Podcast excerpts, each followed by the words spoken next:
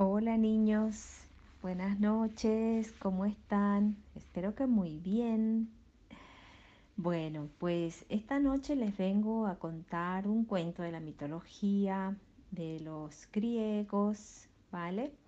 O bueno, de los romanos, eh, de un personaje que se llama Hércules y este Hércules era un hombre muy fuerte, que su papá era el dios Zeus y su mamá era una mujer humana.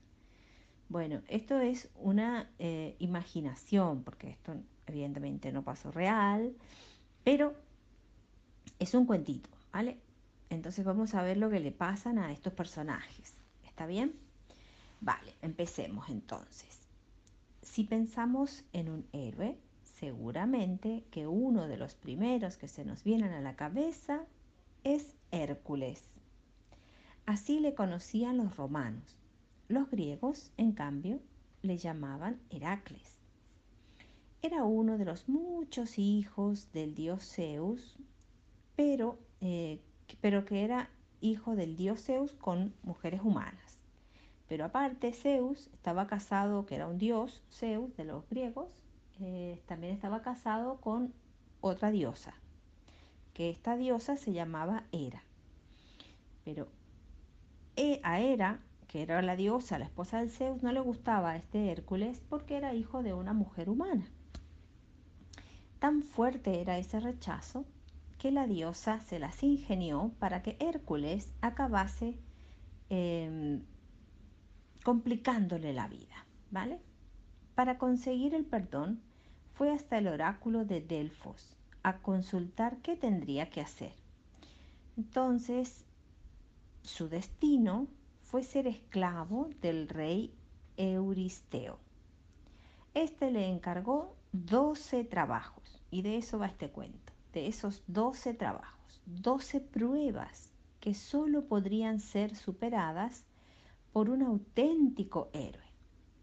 La primera consistía en conseguir la piel del león de Nemea.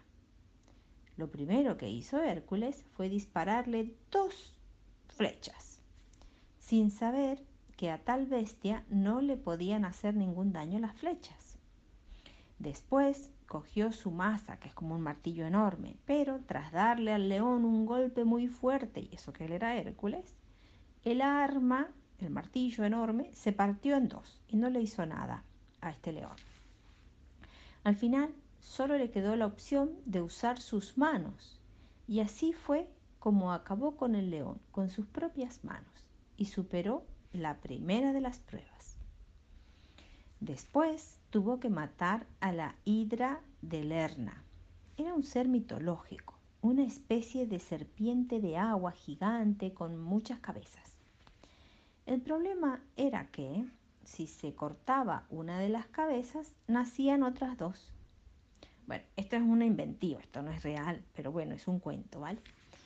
Como era un auténtico héroe, este Hércules pudo acabar sin problema con aquel ser terrible. Se lo cargó. En tercer lugar, tuvo que conseguir llevar hasta el rey Euristeo a la sierva del monte Cerineo Ay, qué nombres difíciles en este cuento, ¿verdad? Bueno, son de los, esos lugares de los griegos. Bueno, esta sierva tenía muchas pezuñas de bronce y hasta de oro. Hércules estuvo persiguiéndola un año entero y consiguió atraparla cuando la sierva acabó agotada de tanto correr para escapar. Después tuvo que capturar al jabalí de Erimanto y, en quinto lugar, exterminar a los pájaros de la laguna Stinfalia. Tenían el pico y las alas de bronce y se alimentaban de todo lo que pillaban y comían mucho. Para acabar con las aves, las espantó para que salieran de sus escondites. El siguiente trabajo fue limpiar los establos de Augias que llevaban sin limpiarse más de 30 años.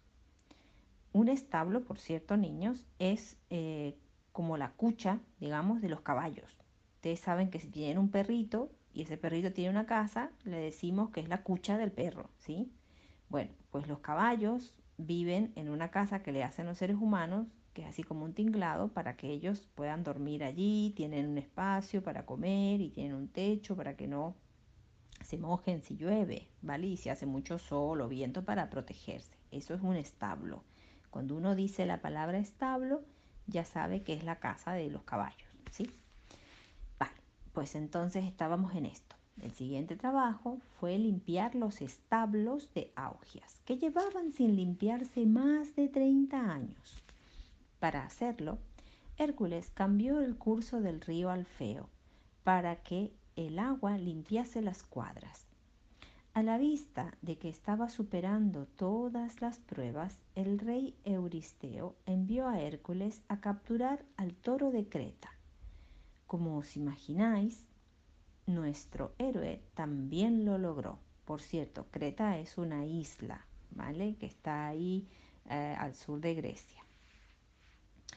El siguiente trabajo fue llevar hasta Tirinto las yeguas salvajes de Diomedes. Otro trabajo que Hércules tuvo que enfrentar fue ir al reino de las Amazonas y conseguir el cinturón de Hipólita, la reina. El décimo trabajo fue que le llevase los toros rojos de Geirón, custodiados por un perro de dos cabezas y cola de serpiente. El undécimo trabajo fue coger manzanas del jardín de Hespérides.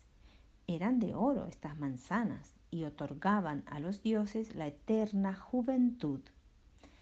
Como última prueba, Hércules tuvo que enfrentarse a la muerte. Para hacerlo, tuvo que vencer a Cerbero, un perro con tres cabezas y cola de serpiente.